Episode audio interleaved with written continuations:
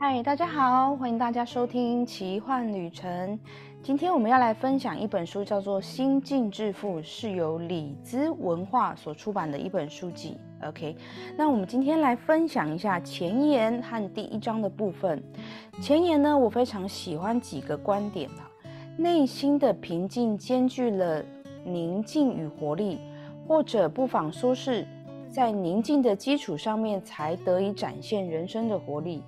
那我其实非常认同这句话。有时候我们在学生龄一段时间，或者是很久的时候，有时候，呃，我们可以去看看我们自己会不会变成是一个报喜不报忧的状态，或者是发生了让我们内心情绪很冲击的事情的时候，还要让自己说，哎，那我要赶快平静下来的一种，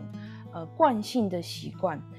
会让我们导致好像。哎，好像正面的情绪才是对的，好像有负面的情绪就是不对的，好像我们的情绪要保持在一定的平稳，好像才是一个内心展现的方式。那我自己个人认为呢，情绪它是一个非常好的展现方式，就是我们会有正面的情绪，也会有负面或者是悲伤的情绪，呃，它是一个很像心电图的感觉，心电图就是它有起有落。他就才有活着的感觉嘛。当你遇到开心的事情，你就会大笑，会很兴奋；当你遇到很感动的电影或者是很悲伤的电影的时候，你可能会很自然流露出你的呃呃情感啊，或者是你就是看了就很想哭。我觉得那都是很正常的。所以我们可以去留意的是不是我们在生活上面通常只是一昧的放在宁静平静的区块。然后非常的阻挡我们有负面情绪或者是负面情绪的感觉。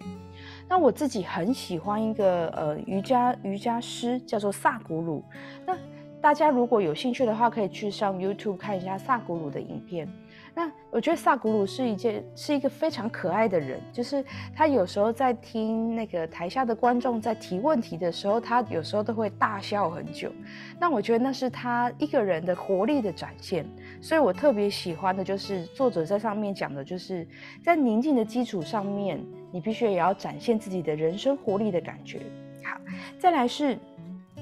内心平静有助于依照你自己的条件和所选择的价值观来生活。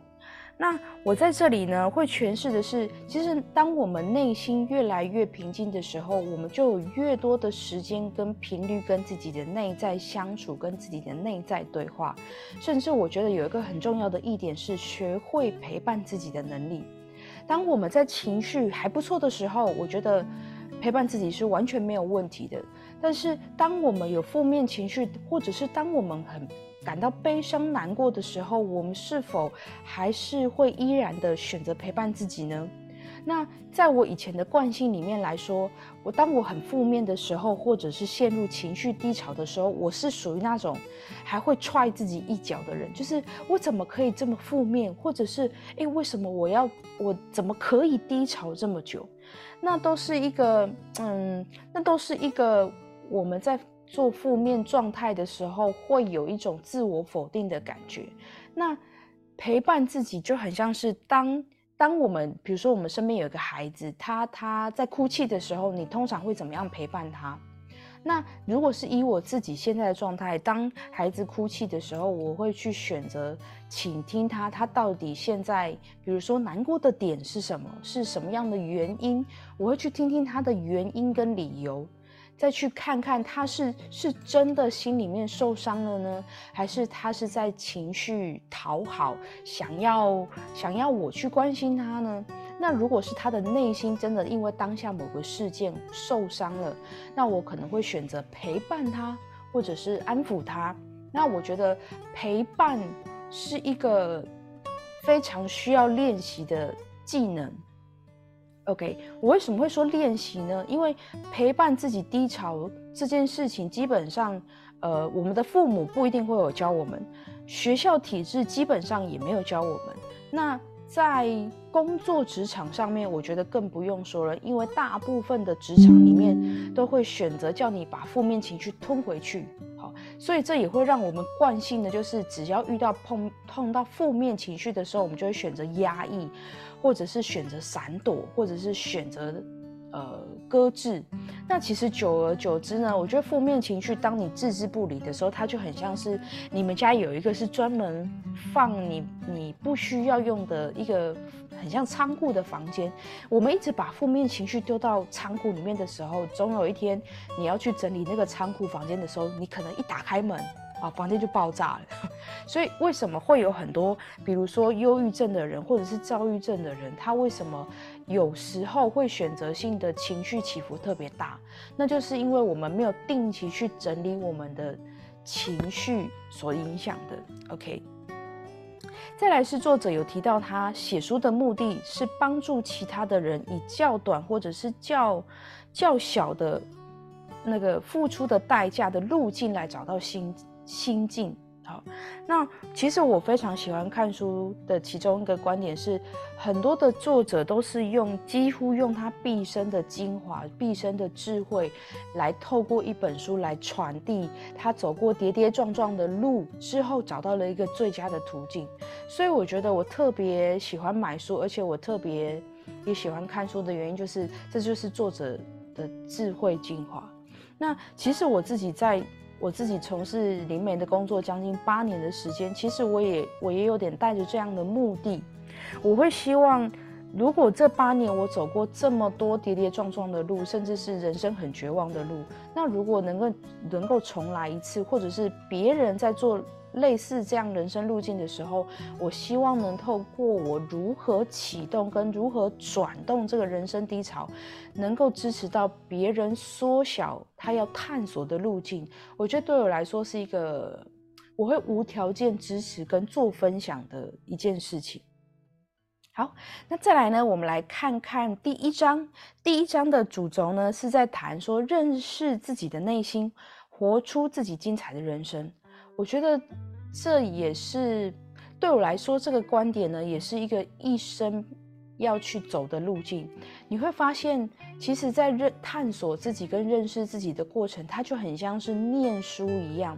你会从小时候幼稚园的时候开始做摸索跟玩乐的性质，啊，到了国小呢，可能会有固定的上下课时间，会有同才之间可以伙，同才同学之间可以一起玩乐，透过共同学习来体验一些所谓的知识型的知识型的学习。所以你会发现，就是从呃幼稚园、国小、国中、高中、大学，好，那你会不会人生会有特别的例子，就是特别的优等生？当然也会有，但是你会发现，你会透过很像是剥剥洋葱的方式，一层一层一层的，慢慢的开始理解自己。而在我的人生而言，我我以为，当我达到一定的巅峰的时候，我觉得，哎，我今天学会了，呃，解除自己的信念。我学会了自己的静心冥想，我觉得好像是不是学习达到了顶峰顶峰，然后过了一段时间才发现说，哎，当我以为达到顶峰顶峰的时候，又开出了一条新的学习道路，我就觉得哇，在学习的这条道路其实是螺旋扬升的感觉，所以我觉得这个章节这个主题我是非常的喜欢的。然后它中间呢有提到的就是磨难。磨难是补药，而非绊脚石。每个磨难都藏着同等的，或者是更大的福气种子。哇，我特别对这句话特别的很有感。在我还没有学信念之前呢，我觉得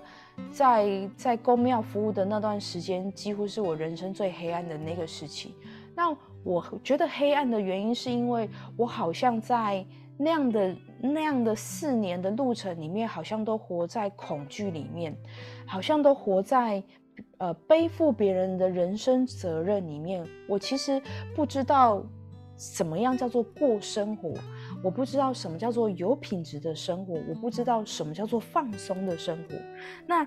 呃撇除撇除。这件事情的对错与否，因为以结果来讲，这是我选择的。好，那我要讲的是，在我自己的故事剧情里面，我在这四年四年的这个故事剧情里面，我为自己写下的是觉得很痛苦，觉得很难过，我好像失去了自己那样的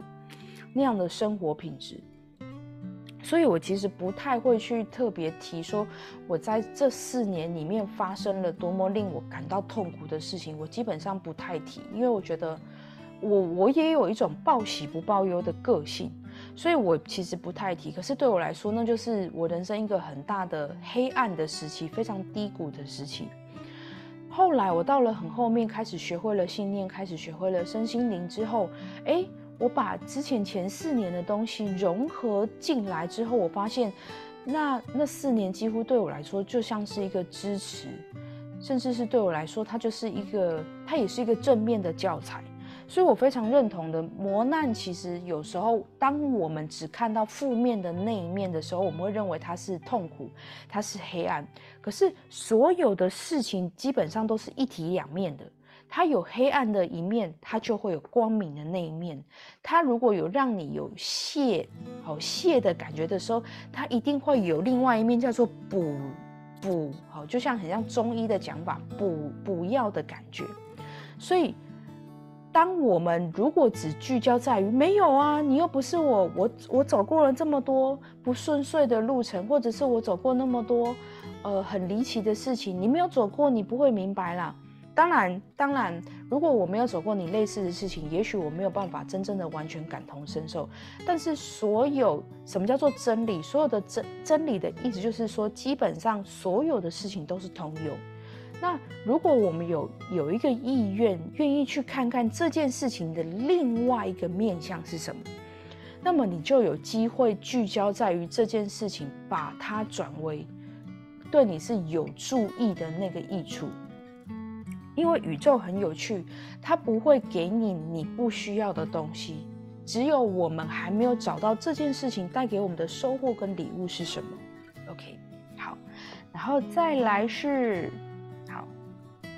再来是，他有提到的是成功的成功的意识。好，他建议我们聚焦在于看出我们能做到什么，而不是我们做过什么。什么叫做做过什么？我不知道，呃，你是不是这个类型的人？我我我是，我曾经是一种，就是，呃，我会一直，呃，把记记忆跟焦点放在是，哎，我曾经做了什么。所以，当我当我卡住的时候，当我的不论是行为卡住啊、行动卡住啊，或者是思维卡住，基本上我卡住的意识通常都会停留在过去，或者是未来还没有发生的事情。那通常光我们这样子思维的幻想，所谓的幻想，幻想的意思是指说它不是现在进行式。它是一个我们透过联想所想出来的画面或感受，在这里简称为想象和幻想。那我们通常会令我们感觉到痛苦的，通常都是幻想出来的，要么就是你都不知道我曾经发生过什么痛苦的事情，好，就是他就是活在过去的事情。你都不知道我未来，我未来要准备什么哦？我可能未来要准备有需要一笔钱，你都不知道我现在还缺多少钱，你都不知道我有多么的着急。那就是我们活活在未来，对于未来的事情跟未知的事情感到恐惧跟恐慌。那你会发现，你可以去发发现，或者是留意。哦，或者是因为也有可能有些人身边没有什么成功人士，你就可以去找找呃，比如说故宫你很喜欢的名人啊，不论是商场上的或者是明星，我觉得 OK，你就可以去找找他们的传记，你会发现他们在做出行动的时候，他们基本上都会聚焦在于我当下能够做一些什么。因为当我们聚焦在于当下的时候，它就会产生一个启动跟产生一个威力点。那如果呃，如果在听听的你呢，听的你，如果你有呃稍微看过赛斯的书籍的时候，赛书赛斯很常讲一句话，叫做“当下就是威力之点”，就是这个意思。你当下聚焦在于什么样的事情的时候，它就会产生动能，并且产生力量。哦，这也是我非常喜欢他在书中所提到的成功意识。好，以上这就是我们今天一起分享跟讨论前言跟第一个章节的部分，希望你会喜欢哦。那我们下次再继续喽，拜拜。